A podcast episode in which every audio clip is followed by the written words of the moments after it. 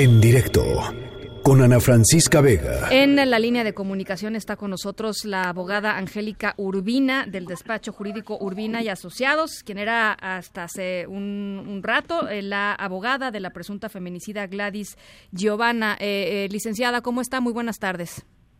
Hola, ¿qué tal? Muy buenas tardes, Ana Francisca.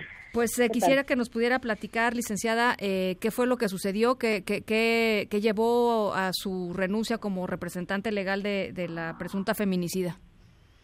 Ok, primero quiero aclararles, como desde el principio les, dije a ustedes, nosotros somos un bufete jurídico en el cual decidimos dar asesoría de forma gratuita a las personas vulnerables.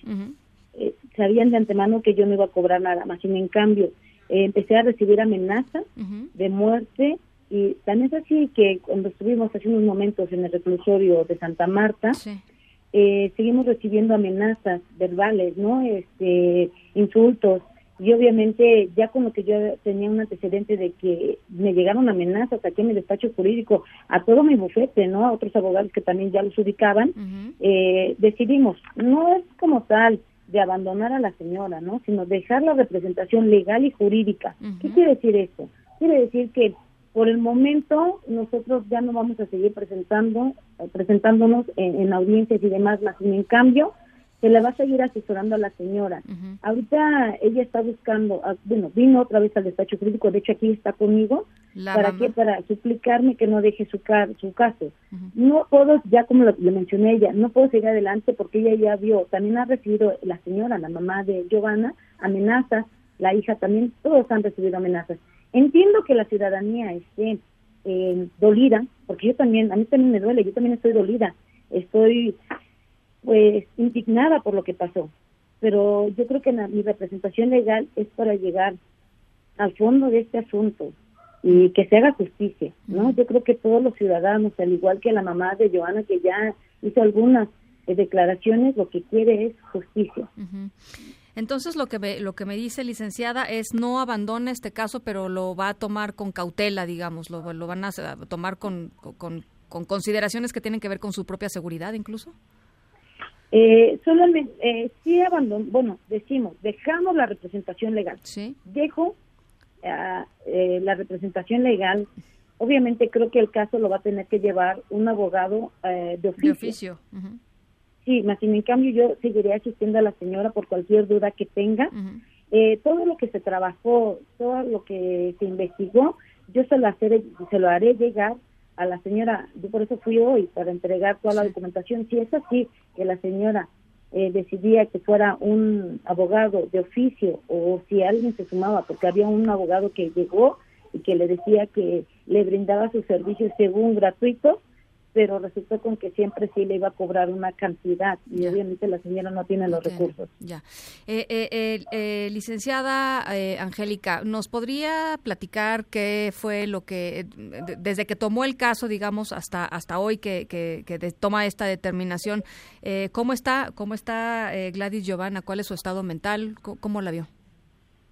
Mire, desafortunadamente yo no la he podido ver eh, la dieron algunos de, los abogados de, pertenecientes a este despacho jurídico, como le decía, éramos cuatro los que llevamos este caso en específico, cuatro. Del bufete somos más, pero cuatro en específico para el caso de eh, Giovanni.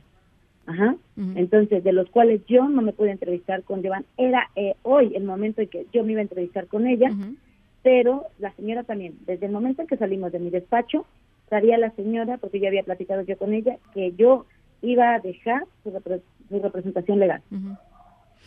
Eh, eh, has, dicho, eh, Angélica, licenciada Urbina, que, que es un caso complicadísimo. Parte de, lo, que escuchábamos que dijiste saliendo del, penal es que pues es muy difícil que vayan a salir estas dos, estas dos personas de la cárcel. ¿Es lo que sigues sosteniendo? O sea, ¿es un caso sólido? Sí, claro. Eh, desafortunadamente, eh, sí, para ellos, obviamente, eh, digo desafortunadamente porque sabemos que obviamente todo bien jurídico, pues tiene un término legal. ¿Cómo está la familia? Con ellos sí has tenido contacto. ¿Cómo está la mamá?